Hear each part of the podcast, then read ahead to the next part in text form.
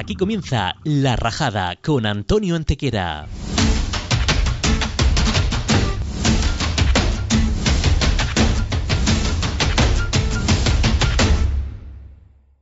Hola, ¿qué tal? Yo soy Antonio Antequera y esto es un nuevo programa de La Rajada, el lugar donde se encuentran los mejores deportistas de nuestro país. Y hoy tenemos por aquí a un arquero, a un genio del arco como Pablo Hacha. Hola, Pablo, ¿qué tal?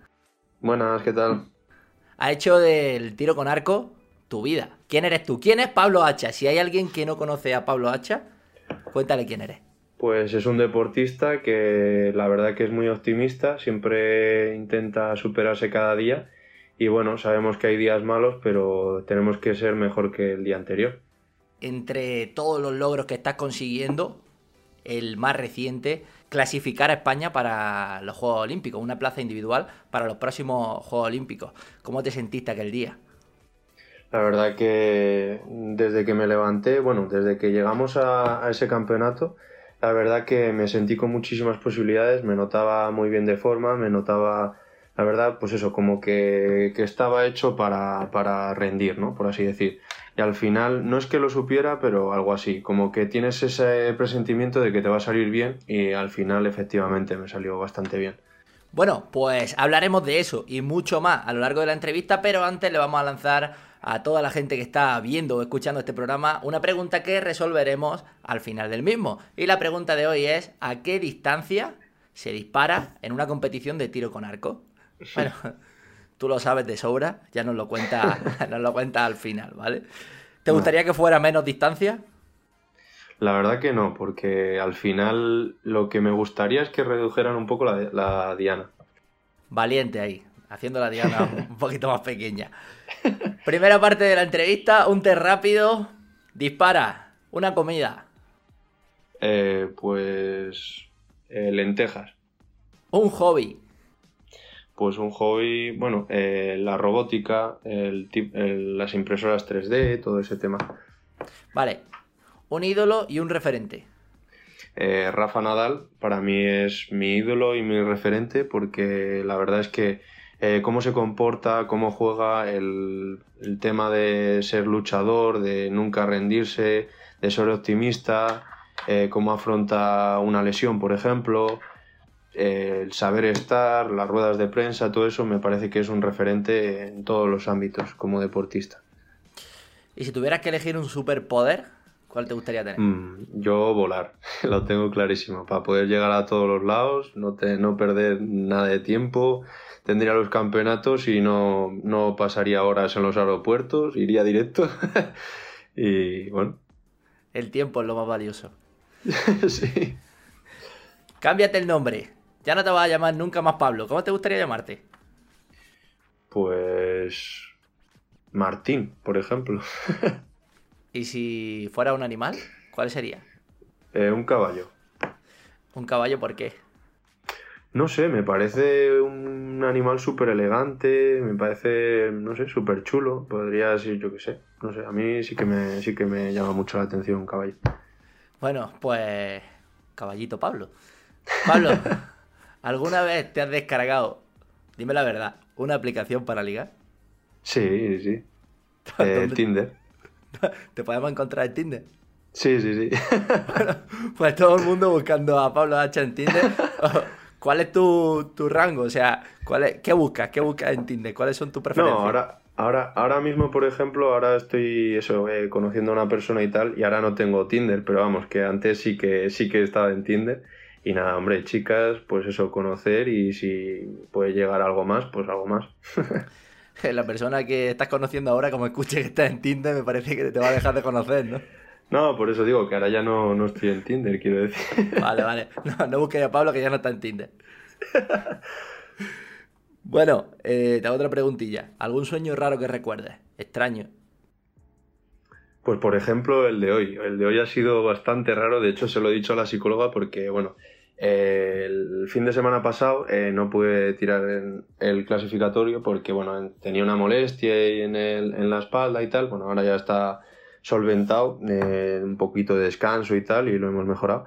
Pero yo he soñado una cosa súper rara, porque era como que empezábamos el, el, el, siguiente clasificatorio y de repente pues nosotros nos ponemos el papel, ¿no? O lo suelen poner los jueces a veces, pero en este caso lo ponía yo. Y ponía el papel y de repente, eh, pues nada, eh, decían que tenía que tirar en no sé qué diana, pero yo no me enteré y me quitaron el papel de mi diana y yo eh, no, no, sabía que la habían quitado, me pongo a tirar y fíjate, un sueño, ¿no? Porque si te quitan el papel, ¿a dónde estás tirando, no? pues llegaba y de repente tenía un grupo del copón, pero claro, no tenía papel, no tenía forma de puntuarlo. Y entonces, pues nada, era como un sueño súper irrealista, ¿no? En plan, como verte en esa situación. que no te pase eso nunca, ¿no? no, la verdad que no. ¿Y cuando era un, un chavalín, qué querías ser de mayor? Pues siempre he pensado en ser diseñador de coches. Era como. A mí me gustaba mucho dibujar, luego ha ido, ha ido evolucionando, ¿no? Al final eh, veía, veía los coches, siempre me llamaba mucho la atención, los diseños, eh, todo este tema. Me gustaba dibujar. Y bueno, al final eso ha ido, ha ido yendo al final al, al tema de la robótica, ¿no? Al tema de programar, al tema de eso, porque al final me metí en el mundo este de la programación y la verdad que me llama mucho la atención. ¿Y si pudieras saber algo del futuro? ¿Qué te gustaría saber? a ver si, si me toca el euromillón o la lotería, si lo he hecho siempre, ¿no? Y pues ya por lo menos sé que me va a tocar. y si no te va a tocar, por lo menos para dejar de pues gastar dinero. ya, más, ¿no? vale, vale, bueno. Está bien, está bien pensado. ¿Cuál es tu técnica de seducción más infalible? Pues no sé, la verdad que, bueno, yo creo que siempre, lo que siempre me dicen es que tengo unos ojos bonitos, entonces, pues bueno, pues siempre hay que ir con la mirada. Tirando de ojos, ¿no? sí, sí. ¿Y cuál es el lugar más raro o más sorprendente que más te haya sorprendido de todos los que has visitado? El, el sitio más raro por ejemplo, en China. En China, pues que fue todo como muy surrealista. De repente nos, nos llevaron a un mercado que era de estos de falsificaciones y de repente que te encierran allí con una china, pasas con un pasadizo, unas cosas súper extrañas que dices de aquí no sé si saldré con vida, pero bueno, al final nos enseñaron los relojes y todo eso que tienen allí y nada, pues eso. La verdad que un sitio como súper... O sea, que tú dices, joder, yo ahora mismo me pongo a pensar ahora que cómo está el tema con el COVID y, pensar que hemos estado allí y cómo seguir aquello, dices, madre mía. De, película de acción aquello, ¿no? No, no, no, no, yo digo, de aquí no, no salimos con vida. ¿Y compraste algún reloj? No, la verdad que no, ¿eh? porque la verdad que los que sí que nos dijeron que eran muy buenos, pero los que eran así buenos eran bastante caros para lo que yo creía que vale una falsificación, ¿sabes? Para eso te compras aquí, pues yo que sé, un, un Seiko o algo de eso un poco más así, pagas un poco más y tienes un buen reloj, no una imitación. Está bien. ¿Y si fuera un fantasma, qué haría? Si fuera un fantasma, eh, pues ¿dónde te colaría? ¿Dónde me colaría? Pues no sé, la verdad. Eh, o sea, saber, saber lo, que, lo, que está pasando ahora mismo, ¿no? O sea, me metería ahí en, la, en las reuniones ahí de Pedro Sánchez y de todo eso para enterarme de lo que pasa, si realmente hay mucho tema de COVID o tal, pues eso. Al final tema de política para saber cómo nos encontramos y, y tener esos privilegios para luego actuar tú en tus beneficios. Te hago otra pregunta y ahora relacionada con la comida. Luego te explicaré por qué. Si fuera Masterchef, ¿cómo crees que quedaría? Pues, pues la verdad que mira, eh, me ofrecieron también lo de lo de Masterchef. De hecho, me, se pusieron en contacto conmigo y tal. Lo que pasa que me dijeron que bueno que tendría que tener una disponibilidad de, de, tres meses, ¿no? Y claro, tres meses en el deporte es imposible. Es que no, no hay tres meses en ningún tipo de temporada. De hecho, nosotros descansamos, para que te hagas una idea, nuestras vacaciones son dos semanas y la tercera semana ya es con arco. O sea, como que es un poco así. Pero siempre me ha gustado muchísimo el tema de la comida y me encantaría ir, pero en un futuro. En un futuro cuando ya eh, siga entrenando, pero yo creo que ya de una manera más de, divertirme. Eh, igual ya no estaría en la Blume, por ejemplo, tan dedicado a este deporte una manera, pues eso, mm, ver el deporte ya no tanto como profesión, sino como diversión, por así decir. Bueno, Pablo, y aparte de Masterchef, no va a salir Masterchef porque no tienes tiempo, nos queda clarísimo, pero ¿serías capaz de salir en la tele haciendo el ridículo por un millón de euros? Pues por un millón de euros te digo yo que sí. Tendría que, vamos, haciendo el ridículo, pues oye, la verdad que, que ahora mismo por un millón de euros sí que lo haría. Tiene que ser disfrazado de gallina haciendo pop, pop, pop. Sí, sí, bueno, eso lo haría, vamos, seguro. Por un millón de euros. Sin problema. Sin problema alguno. Pues vamos ya con la parte principal de la entrevista. Dejamos ahí ese test rápido, dejamos a un lado la risa. Y cuéntanos un poco qué es lo más importante a la hora de, de disparar. Estar tranquilo y confiar en ti mismo. O sea, realmente el mensaje que te tiene que venir en la cabeza es que yo he estado entrenando, eh, soy capaz 100% de hacerlo y simplemente si hago mi proceso saldrá el resultado, básicamente. ¿Cuánto vale aproximadamente, para que la gente se haga una idea, un arco como el que tú utilizas? Pues como unos 4.000 o 5.000 euros, más o menos. Porque luego lo más caro, o sea, no es que sea lo más caro, pero lo que nosotros gastamos mucho dinero es en las flechas y en las puntas, porque una docena de flechas nos sale como unos 500, 600 euros y nosotros al año gastamos como cinco docenas. Entonces, claro, el arco tú te lo puedes comprar. Eh, la mayoría de nosotros tenemos sponsor, ¿no? Eh, al final eh, somos referente aquí en España, entonces al, final las marcas les interesa patrocinarnos. Pero las flechas, claro, las flechas como saben que las vas a gastar sí o sí, pues hay muy pocos sponsors. Y ahora mismo la federación son, los que, son los que nos están comprando esas flechas, ¿no? Porque ya te digo, es como mucho, mucho dinero y tienes que irlas cambiando, se van deteriorando, porque al ser de carbono y por dentro de aluminio, pues se doblan y entonces ya no van rectas y es bastante complicado en ese tema. No es un deporte barato de que uno le dé el capricho un día y diga voy a practicar tiro con arco y a la semana se arte del tiro con arco y lo deje, ¿no? No, a ver, esto es como todo. Eh, tienes bicis en el de Caldón por 200 euros y tienes bicis de 12.000 euros. Pues al final, yo siempre digo, y a la gente que empieza, eh, siempre, todo el mundo que empieza en el tiro con arco, si quiere comprar ya el mejor arco, todo lo mejor, y para mí es un error, porque realmente eh, cuando vas consiguiendo técnica vas a conseguir poder tirar con más potencia.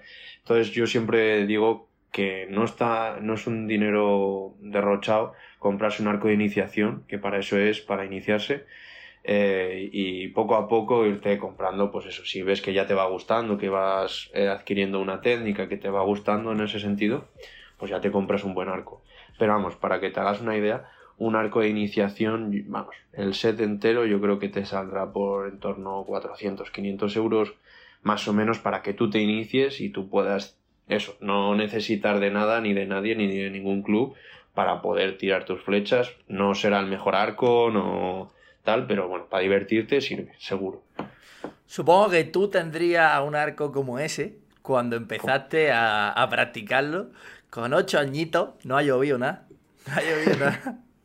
Con ocho pues añitos, allí en el, en el club del que tu tío era presidente, ¿no? Y tu hermano también lo practicaba. Sí, sí, sí. De hecho, ya te digo, el arco que yo tenía con 8 años era de plástico, las palas se reviraban enteras, o sea, se reviraban, quiere decir que se torcían enteras, ¿vale? Y pues, yo qué sé, no sé cuánto costaría ese arco, pero en el Decathlon, no sé, que 50 euros eh, palas y cuerpo, no sé, algo así. Si, si, ahora mismo tiraras con ese arco, ¿qué, qué crees que lograría? Pues el ridículo, algo así, porque no, hombre, es que no llegaría ni a 70 metros, para que te das una idea. Son palas muy blanditas, es para, trabajar técnica y al final un niño no se lesione. Eh, pues eso, simplemente eso. Bueno, bueno, bueno. Empezaste con tu hermano, como te decía. ¿Quién era más bueno de los dos?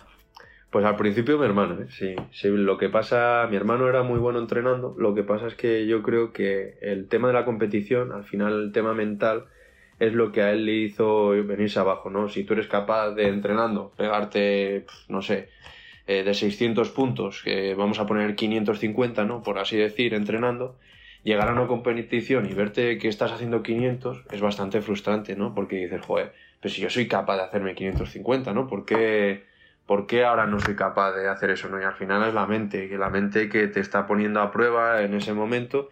Y yo creo que en ese, eh, en ese aspecto yo era bastante mejor y yo realmente entrenando no era tan bueno, yo no era tan bueno, pero como yo me daba igual todo, yo iba ya a la competición y yo digo, Buah, Vamos aquí con mi arquito de, de 50 euros, aquí viene todo el mundo con arcos de, del copón, pues yo no tenía nada que perder, ¿no? Y es verdad, tenía 8 años y, claro, al final, fíjate, mi primer campeonato de, de, Castilla y León lo recuerdo siempre, todo el mundo con arcos de eso, de 2.000 euros para, o para arriba, y yo fui con mi arquito de madera, sí, sí, y quedé tercero, joder, y yo me acuerdo que mi tío dijo, o sea, yo alucino contigo.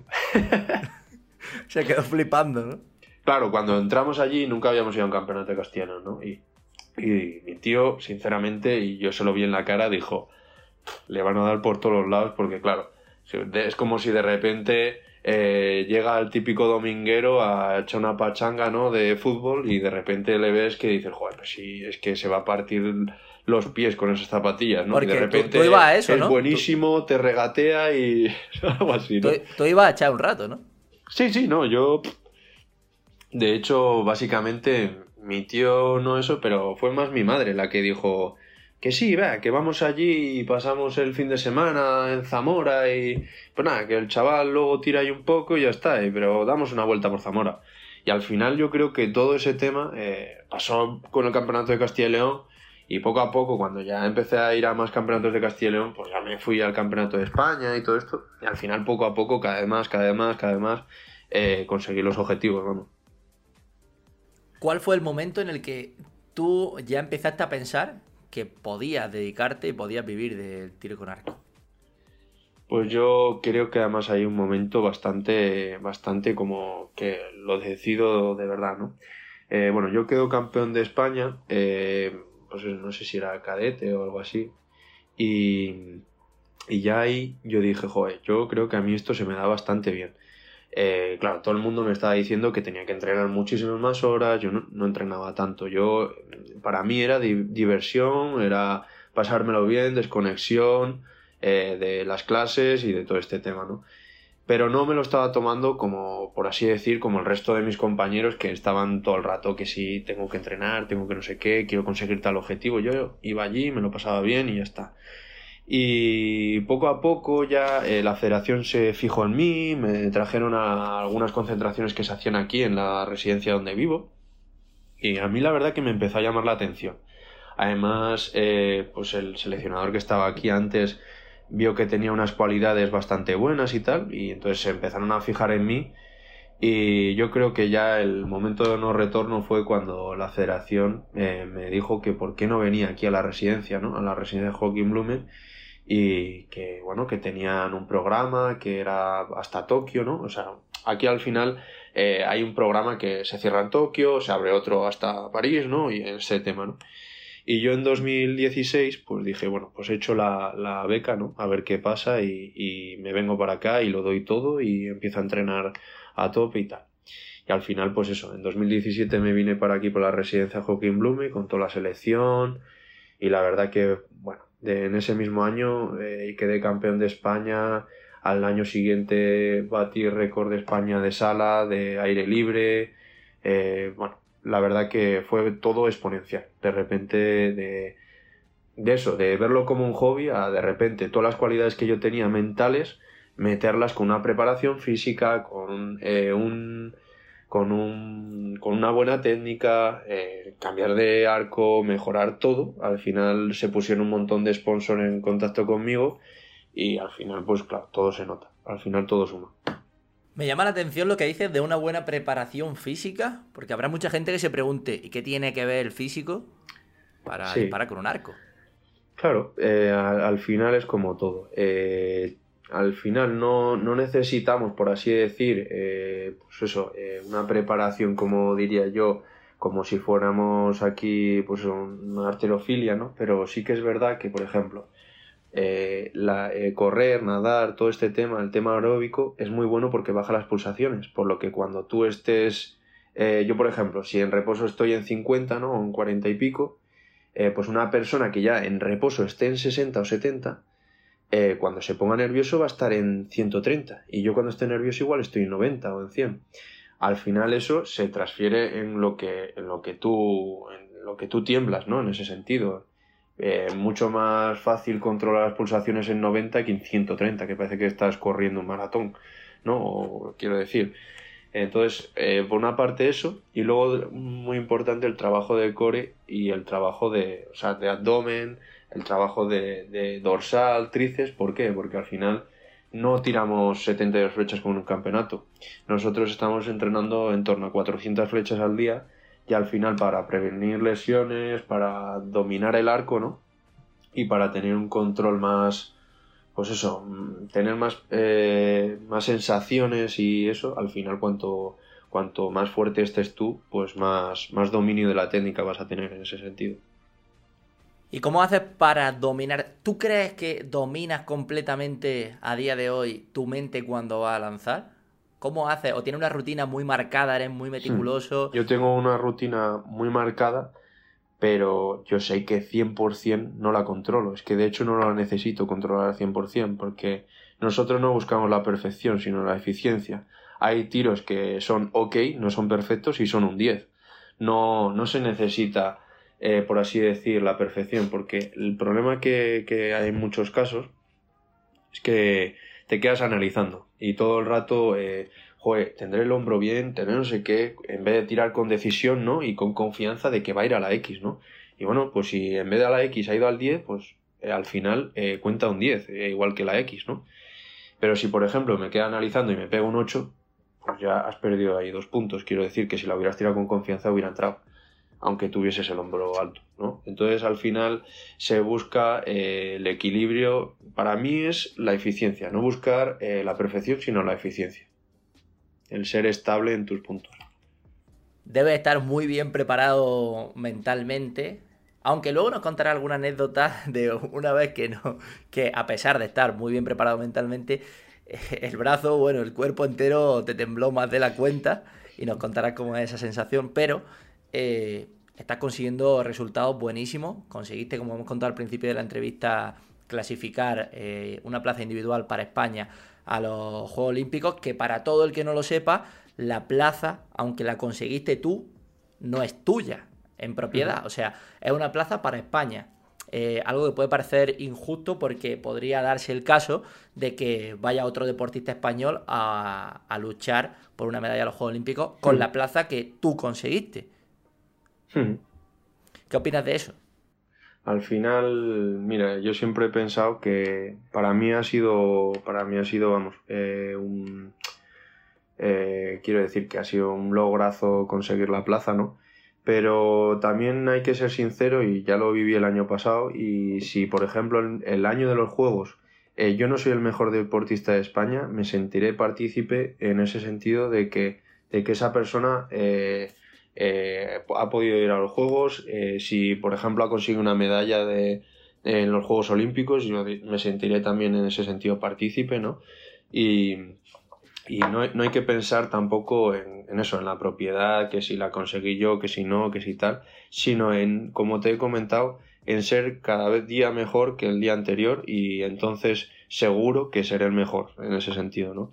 Porque al final eh, pensar en los demás no nos lleva a nada. Al final parece, ya no en el deporte, sino en la vida, eh, parece que siempre estamos contra, contra los demás, compitiendo contra los demás y al final con quien hay que competir es contra uno mismo y al final así no te centrarás en los demás sino en ti mismo y serás mejor cada día. Será en junio en Berlín cuando lucharéis por la clasificación en equipo para los Juegos Olímpicos. Sí, bueno, lo, han cambiado ahora. Ahora no es en Berlín, es en París, pero bueno, eh, al final eh, da un poco igual. Yo, de hecho, me, me, alegré de que no fuera en Berlín porque es un campo que hace un montón de aire. es la verdad que hubiera sido un poco lotería, pero bueno, al final eh, tenemos que estar preparados para todo y ya te digo, allí en París conseguiremos la plaza. ¿Tu gran objetivo, el objetivo de tu vida, son los Juegos Olímpicos?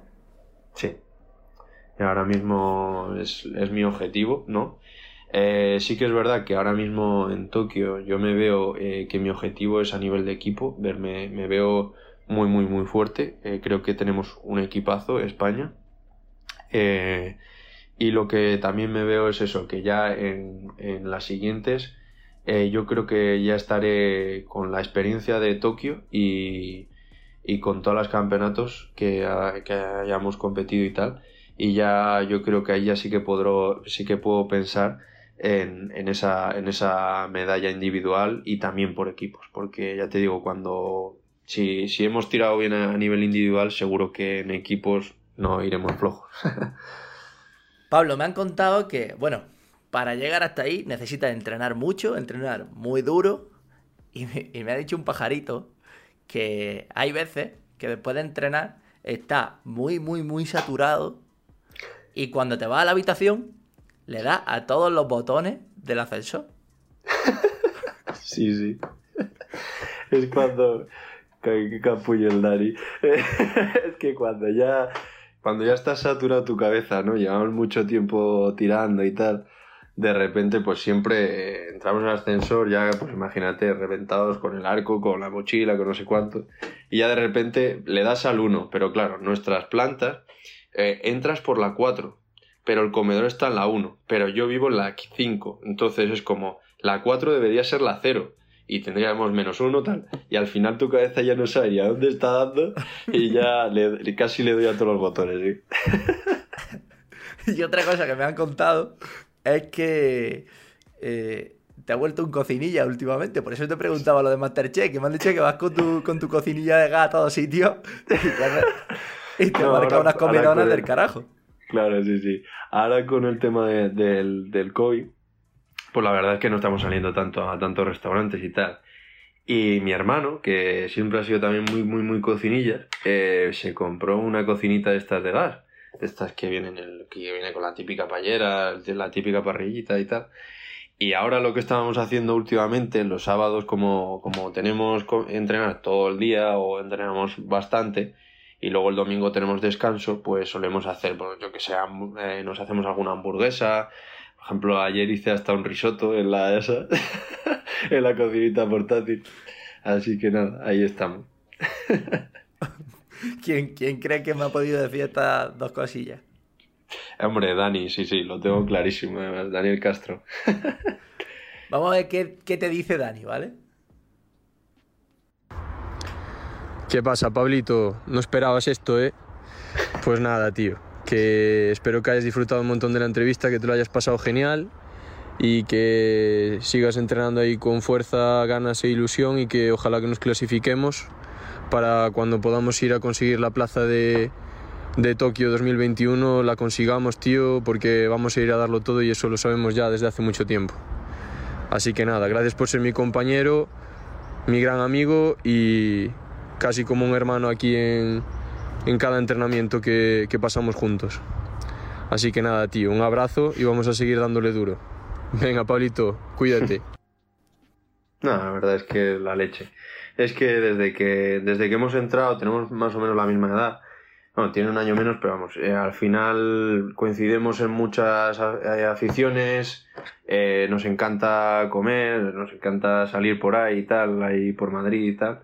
Ahora con el COVID, la verdad que está todo bastante parado ahora mismo, pero bueno, siempre, siempre ha sido un buen apoyo aquí en la Blume, siempre nos intentamos ayudar y es un orgullo tenerlo en el equipo porque ya te digo, es súper fuerte también y, hay, que, hay que darlo todo. Como él dice, sabemos, sabemos perfecto, perfectamente que, que estamos en el camino y simplemente tenemos que ir a París a conseguir a ir a por la plaza, vamos.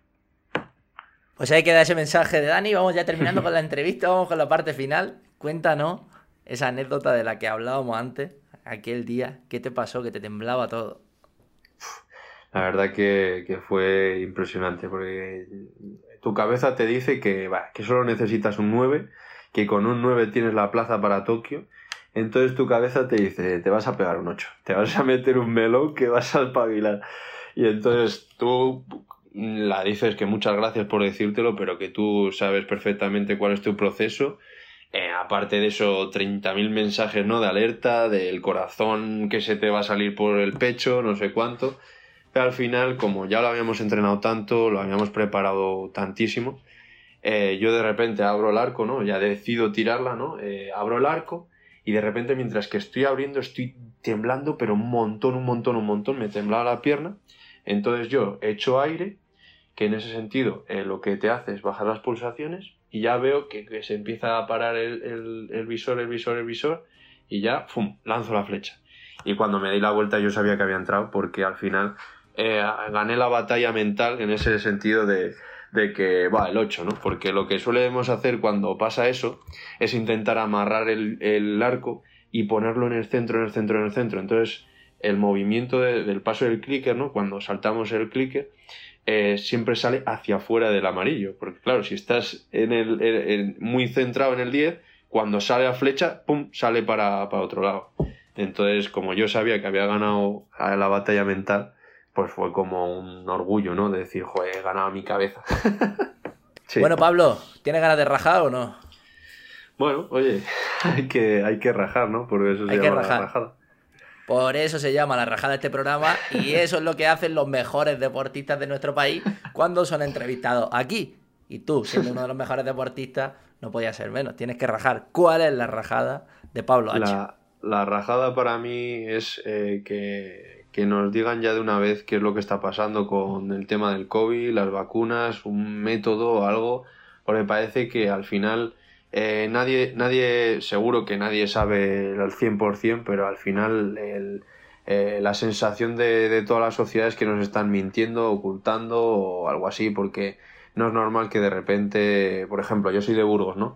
Y cómo puede ser que en Burgos, con tan, pocos, eh, tan poca población, de repente esté todo cerrado, a las 8 cada uno en su casa, luego aquí en Madrid eh, hasta las 11 pueden hacer lo que quieras. Es como que no hay un, equilibrio, ¿no? Es como todo o nada, ahora cierran, ahora abren, ahora te pongo un límite, ahora necesitas PCR, ahora necesitas antígeno, ahora es que no hay, como que no hay una, una norma global, ¿no? Que es lo que yo creo que nos llevaría a, la solución, ¿no? Es como que cada uno aquí hace lo que, lo que quiera y un poco esa sensación, vamos. Bueno, pues ahí queda la rajada de Pablo Hacha. y bueno, quien quiera darse por aludido, pues, pues que se dé. Resolvemos la pregunta que hacíamos al principio del programa: ¿a qué distancia se dispara en una competición de tiro con arco como la que tú compites, Pablo? ¿A qué distancia? A 70 metros a 70 metros, para que la gente se haga una idea, un campo de. una pista de fútbol sala de largo, de portería a portería, tiene unos 40 metros. O sea, sería casi el doble que de, largo de una pista de fútbol sala. Sí, sí. Vamos, la distancia mínima de un campo de fútbol 11, de fútbol grande, eh, son 90 metros. O sea, casi casi el largo de un campo de fútbol. Vamos terminando la entrevista, Pablo, un placer. ¿Cómo te pueden seguir en redes sociales? Quien te quiera seguir, quien quiera ver tus logros, todo lo que entrenas, todo lo que trabajas. Sí, pues en mi Instagram, en Pablo H. González, la verdad que es fácil. y nada, ahí voy subiendo de vez en cuando, pues eso, algún, alguno de mis logros, algún, alguna fotilla de algún campeonato. Bueno, eh, también voy subiendo un poco de todo. Pues a seguir a Pablo ya en Instagram y también seguir la cuenta de La Rajada en Instagram, en Facebook, en Twitter, en nuestro canal en YouTube como La Rajada Sport. Síguenos en todos sitios. También nos puedes escuchar en Spotify, en Apple Podcast, vamos, donde te dé la gana. Eh, Pablo, pregunta para los oyentes, pregunta para ti también. Pregunta final del programa con la que nos gusta despedirnos. Una pregunta para pensar. Y la de hoy es: ¿por qué el pan de molde es cuadrado si el chope, el salami, el chorizo todos son redondos. ¿La culpa es de los tranchetes? Yo creo que sí, que a todo el mundo le gusta mucho el queso y por eso lo han hecho, lo han hecho cuadrado, ¿no? no sé, la verdad que no sé. Pues a pensar por qué el pan de molde es cuadrado si todo el embutido es redondo. La culpa tiene que ser de los tranchetes, sí o sí. Seguro. Pablo, un placer. Un placer, la verdad que sí, me lo he pasado muy bien y la verdad que nos hemos echado un buen rato. y a todos vosotros, a todos los que estáis viendo o escuchando este programa, gracias por estar una semana más al otro lado. Y volvemos la semana que viene con un nuevo programa, con un nuevo deportista, con muchas más bromas, anécdotas, rajadas, de todo. Hasta la semana que viene, chao. Adiós.